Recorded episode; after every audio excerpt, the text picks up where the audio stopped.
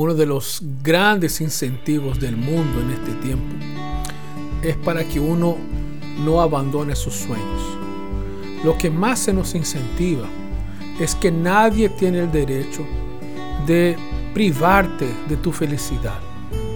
De que todas las cosas que de alguna manera te están impidiendo de alcanzar la felicidad, esas cosas tú tienes que estirparlas de tu vida. Porque si no lo haces, ellas van a matar tus sueños y van a impedir que tú alcances aquello que tú buscas y deseas. Nada más es esta estrategia que abrirte la puerta para todos los deseos de tu corazón. Nada más es de que centrarte cada vez más en ti mismo. Es nada más que desvincularte, por lo tanto, de todo aquello que de alguna manera te pone a un no, que de alguna manera pretende que tú reflexiones, que de alguna manera te proponga otro camino, te proponga otra salida, te proponga otra experiencia.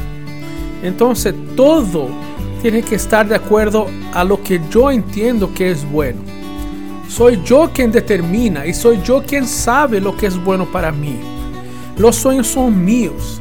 Mi día, mi tiempo es mío. Mi cuerpo es mío. Y por lo tanto, nada ni nadie puede intervenir en esto. Esa forma tan centrada, ¿cierto? Que a un tiempo atrás nosotros diríamos, qué egoísta eres. Hoy es lo más alabado, lo más correcto, lo que más se incentiva y hacia donde más apuntan los consejos, las músicas, las telenovelas, ¿cierto? Los reclames. Todo va en eso. Sé feliz, busca tu felicidad. Ahora fíjate cómo esa estrategia está pensada para ir también y principalmente ir en contra del Evangelio. Jesús dice en Lucas capítulo 9, porque el que quiera salvar su vida la perderá, pero el que pierda su vida por causa de mí la salvará. Pues de qué sirve al hombre si gana el mundo entero y se destruye o se pierde a sí mismo. Para el Evangelio, esta filosofía de buscar tu propia felicidad a toda costa y que tú la determines es un camino de muerte. Y el camino de alegría, felicidad, satisfacción está en rendirse a Cristo y vivir para Él. Cuán contradictorio es este mundo. Tengamos cuidado. Que el Señor nos ayude y dé sabiduría. Un gran abrazo.